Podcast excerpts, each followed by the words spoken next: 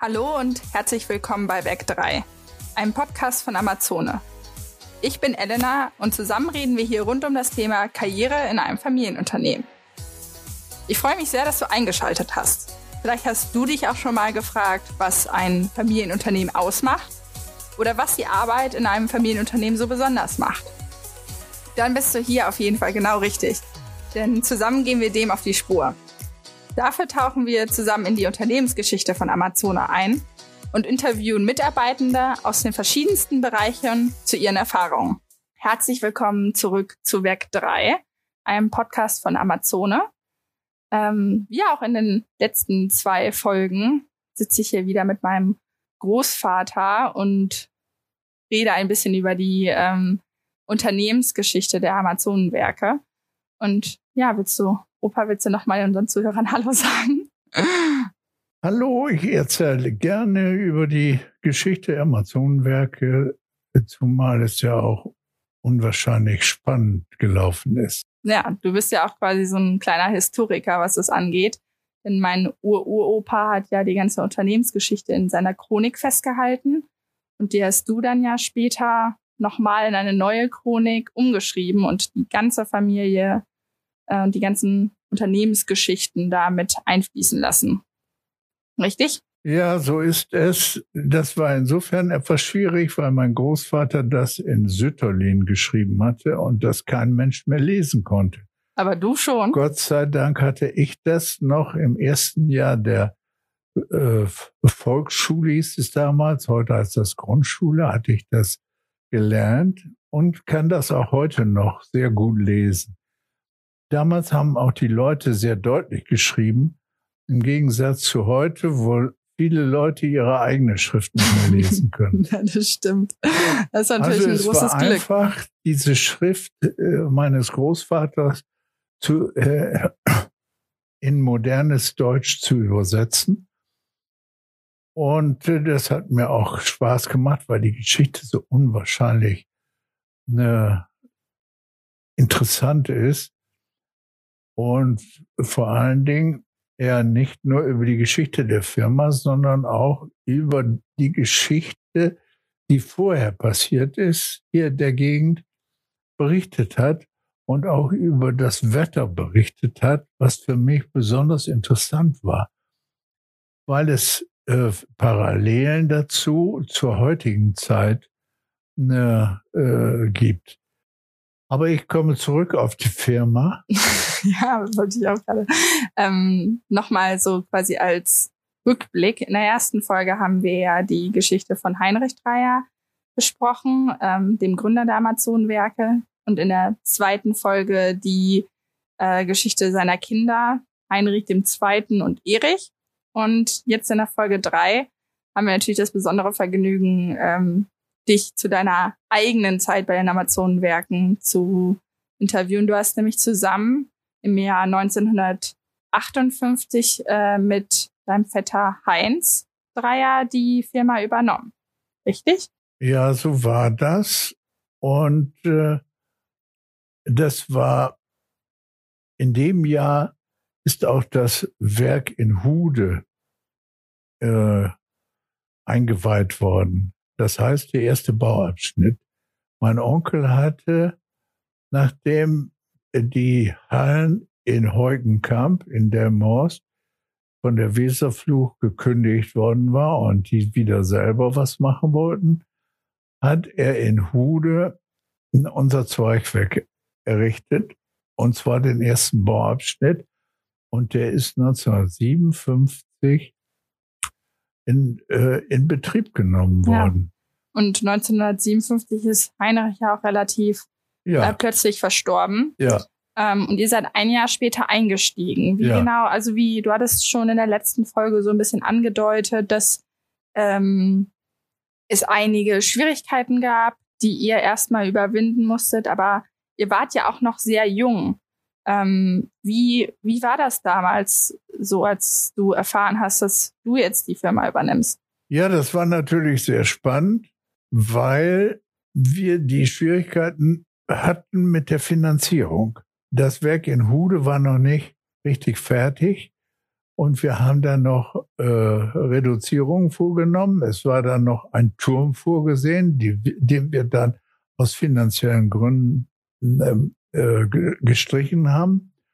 Aber dann lief die Firma 1958 äh, in Hude das Zeugwerk an.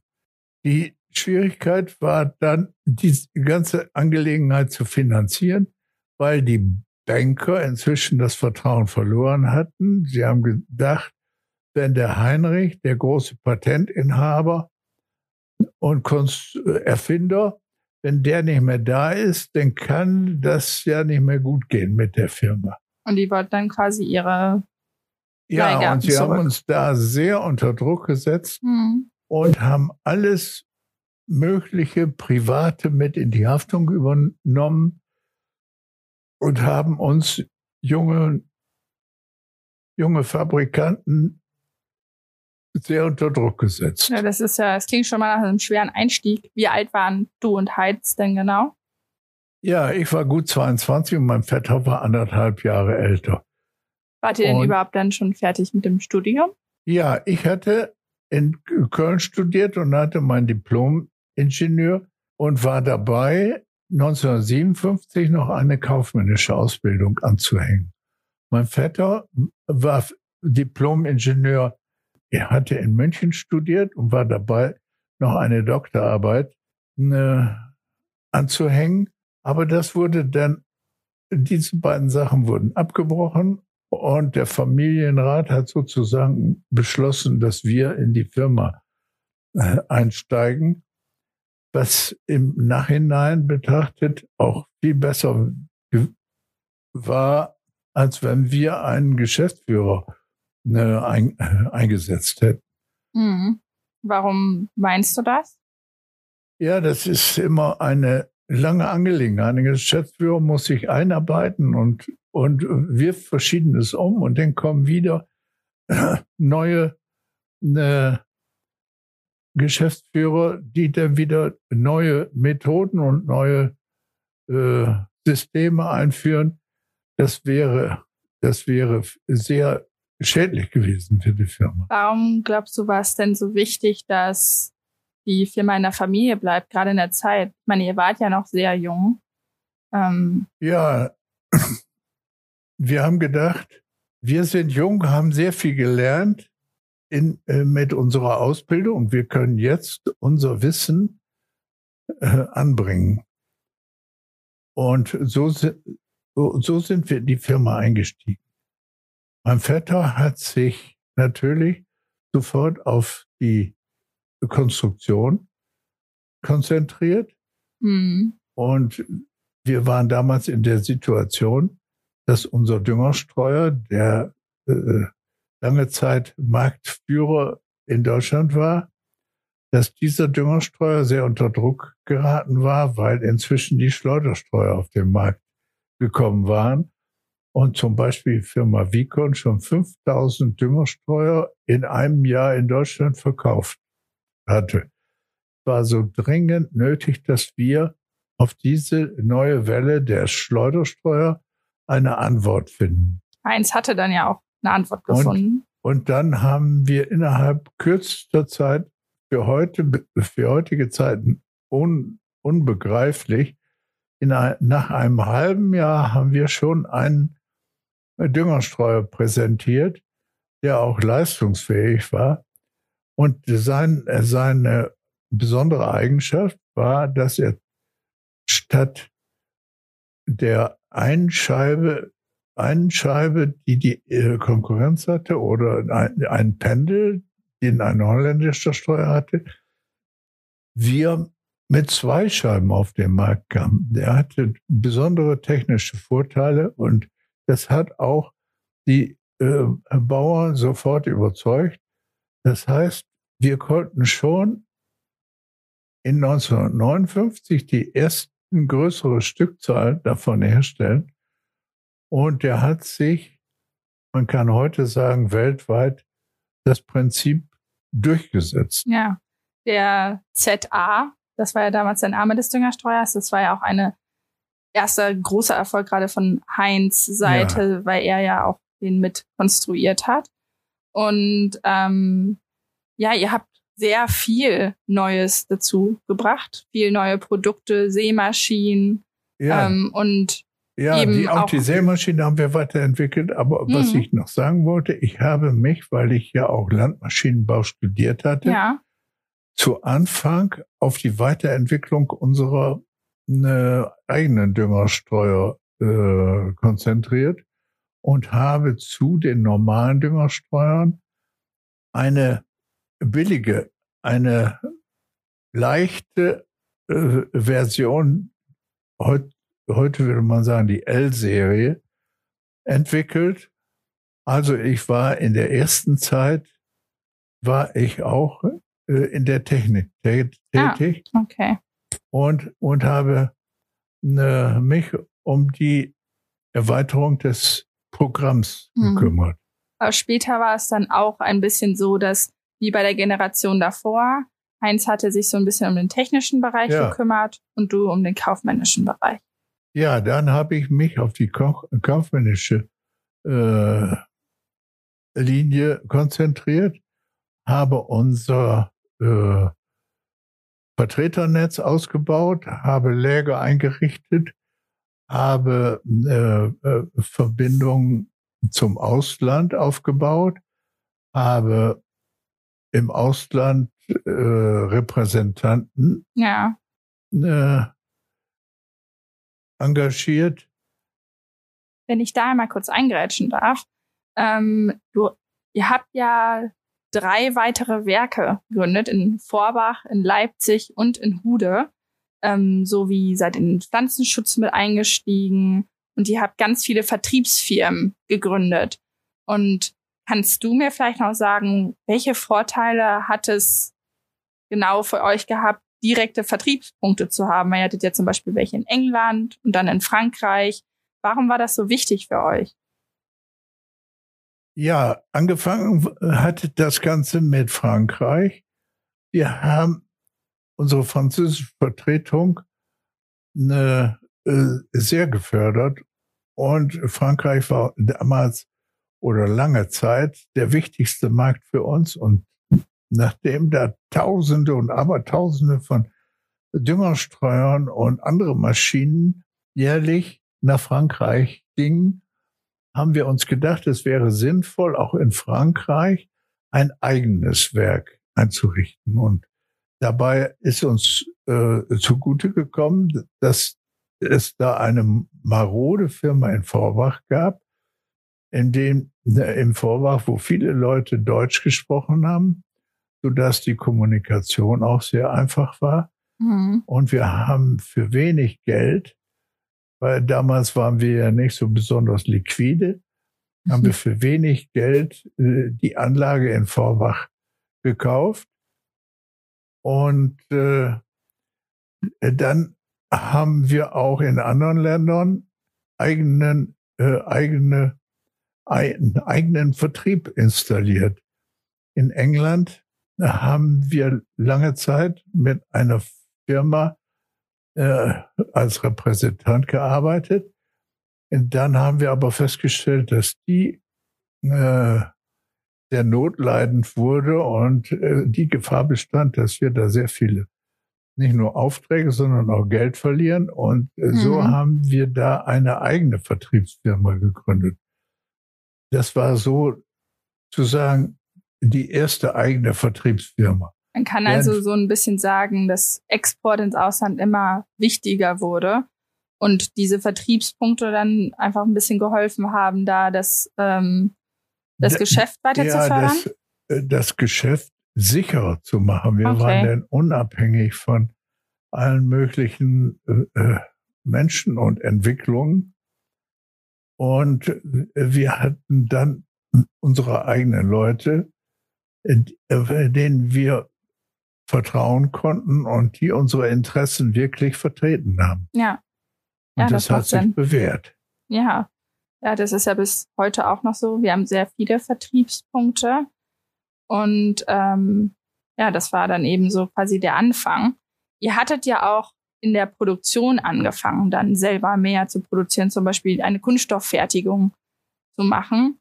Und ja, ich kann, mich, ich kann mich erinnern, dass es Zeiten gegeben hat, wie allgemein üblich, äh, dass es auch mal äh, schlechter ging mit dem Vertrieb.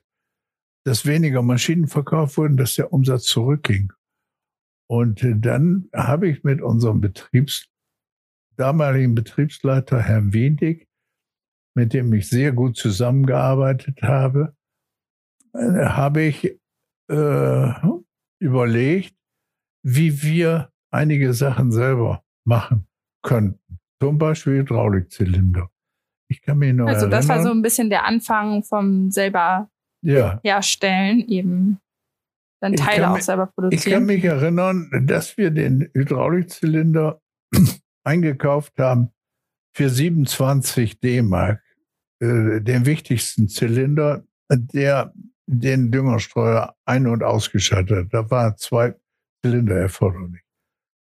Und dann haben wir überlegt, wenn wir das selber machen können, wir hatten ja damals schon ein, eine äh, sehr gute, äh, sehr guten Maschinenpark, zum Beispiel Drehautomaten. Und da haben wir überlegt, wenn wir den Hydraulikzylinder selber machen, dass der dann nur noch 17 D-Mark pro Stück kosten wird. War also eine Sache der Kosteneinsparung. Ja, und, und dann haben wir auch eine, überlegt, die vielen Kunststoffteile, die wir schon verwendet haben, und haben uns eine Kalkulation machen lassen eine, für manche Teile, die wir da bei der Sämaschine ver, ver, äh, verwendet haben. Und da sind wir draufgekommen, dass es sehr wohl lohnen würde, wenn wir eine eigene Fertigung von Kunststoff, äh, eine eigene Fertigung von Kunststoffteilen auf die Beine stellen.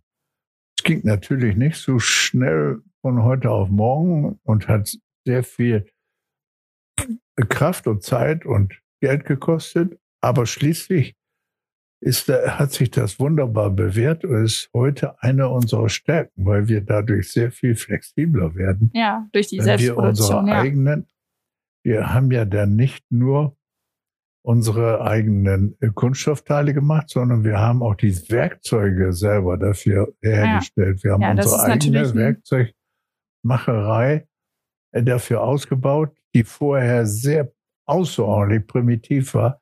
Mhm. Und die haben wir äh, äh, dann sehr äh, ausgebaut und äh, in die Lage versetzt, auch sehr komplizierte Sachen im eigenen Hause zu machen.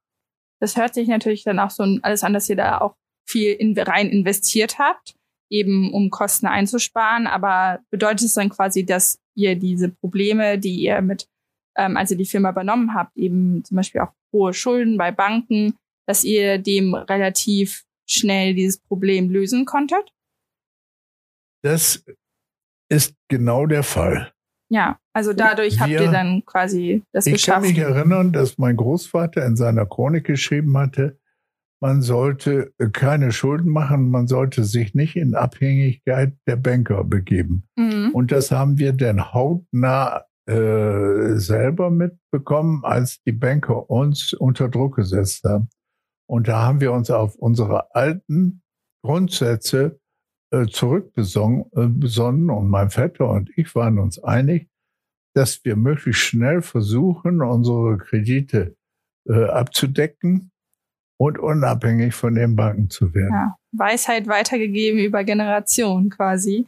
Ja, so und, ist es. Ähm, ja, ich wollte dich dann auch dazu nochmal fragen, ähm, was würdest du sagen, sind so Werte, die du von deiner Familie mitbekommen hast, auch von die, von Heinrich zum Beispiel, die dich daran geprägt haben, was du in der Firma machst? Also, was würdest du sagen, macht die Geschäftszeitung bei Amazon so aus? Wie, was prägt uns so als Familienunternehmen? Ja, ganz wichtig halte ich äh, das Betriebsklima. Mhm. Ich bin sehr daran interessiert und wir haben äh, jahrzehntelang daran gearbeitet, ein günstiges und ein angenehmes Betriebsklima zu schaffen. Ich habe immer mit den Leuten engen Kontakt gehalten und habe mit denen viele Sachen besprochen, habe den Leuten ein eigenes, äh, ein eigenes, ein eigenen Wirkungsgrad äh, eingeräumt. Die konnten wichtige Sachen selber entscheiden in einem gewissen Rahmen.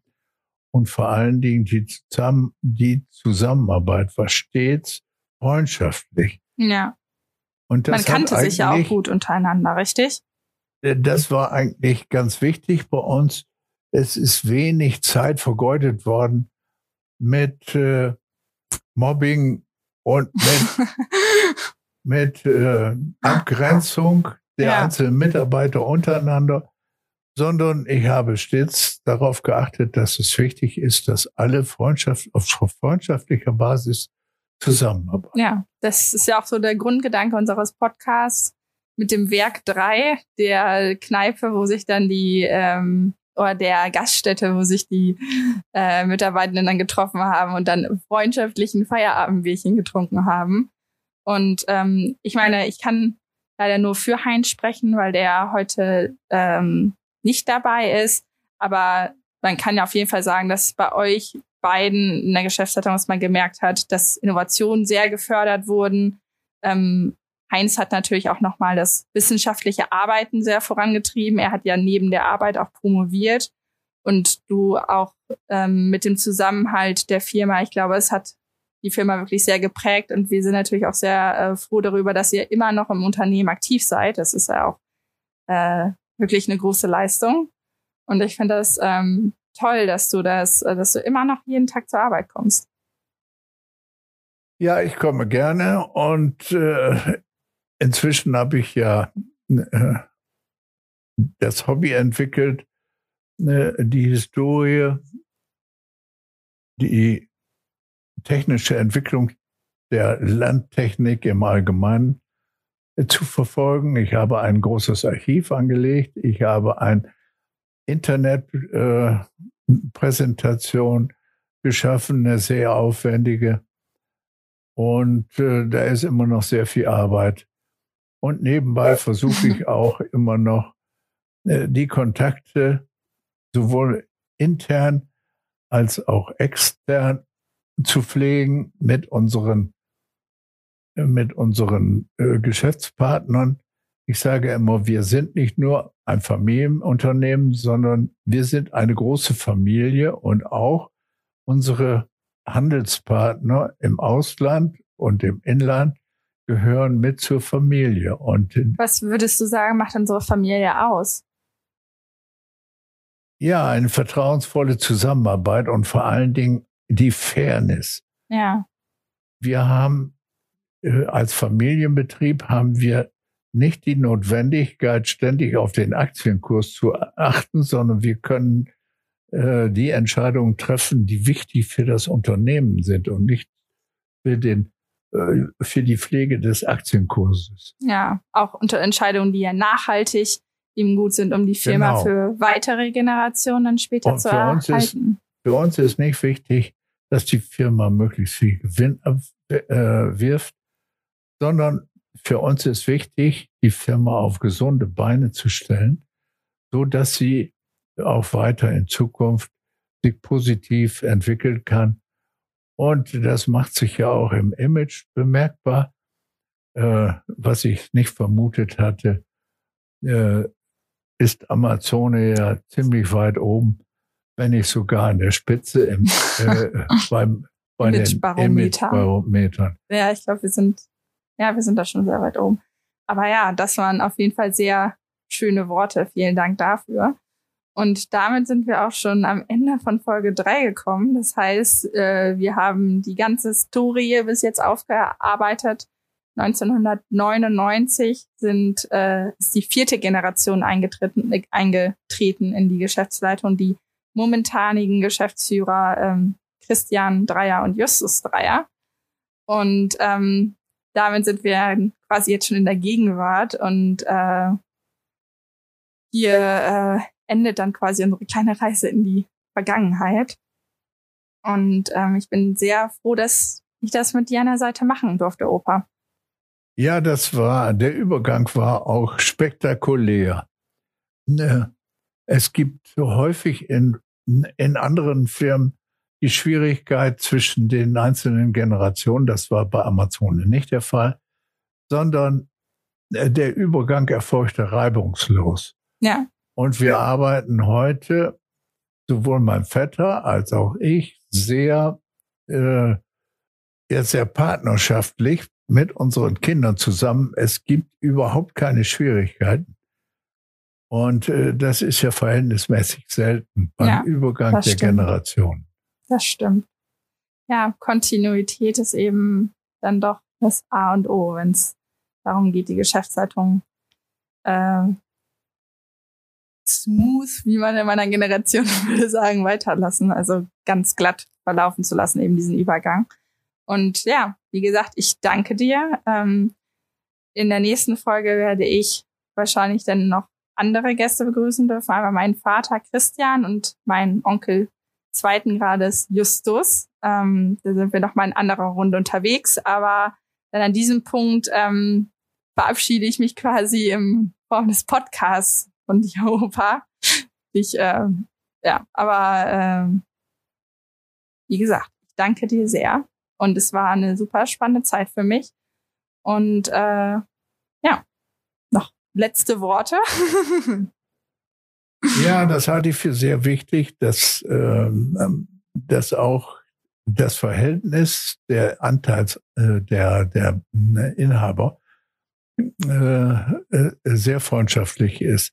Da haben mein Vetter und ich haben da immer drauf geachtet und Christian und Justus die vierte Generation ne, ist sozusagen befreundet und arbeitet sehr eng zusammen, sehr freundschaftlich. Und das ist äh, schon mal eine Grundvoraussetzung für eine positive zukünftige Entwicklung. Ja, im Sinne der Freundschaft, ähm, genau, beenden wir quasi jetzt diese Folge. Falls ihr, falls euch das jetzt interessiert äh, und ihr noch mehr erfahren wolltet, dann verpasst auf jeden Fall äh, nicht die nächste Folge. Auf Instagram und Facebook könnt ihr, werdet ihr immer benachrichtigt, wann die nächsten Folgen kommt. Die Links zu den Social Media Kanälen verlinken wir euch in den Show Notes. Äh, wie immer, falls ihr Fragen habt, besondere Wünsche, könnt ihr euch uns gerne auf unserem Instagram-Account amazone-career schreiben. Wir freuen uns über jede Nachricht und ja, wir hören uns dann beim nächsten Mal. Bis bald. Auf Wiedersehen. das Ganze streichen. das streiche ich definitiv nicht.